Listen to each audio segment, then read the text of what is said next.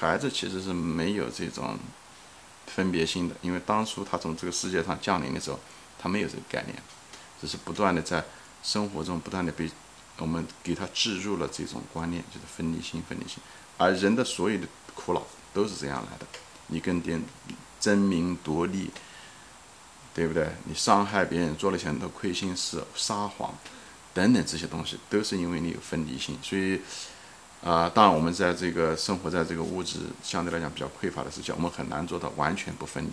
但是，啊，我们现在生活越来越丰富，越来越丰富，那其实我们的这个灵魂其实也可以得到更好的一种升华。我们回归我们的本源，这就是我的初心啊。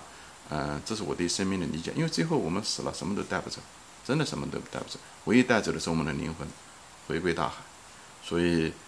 我只求今生能够得到自由和解脱，OK，以后干干净净的，尽量的干干净净的走，啊，尽量干干净净的走，以后能够帮助别人，尽量帮助别人，让人家的路走的呃顺畅一些。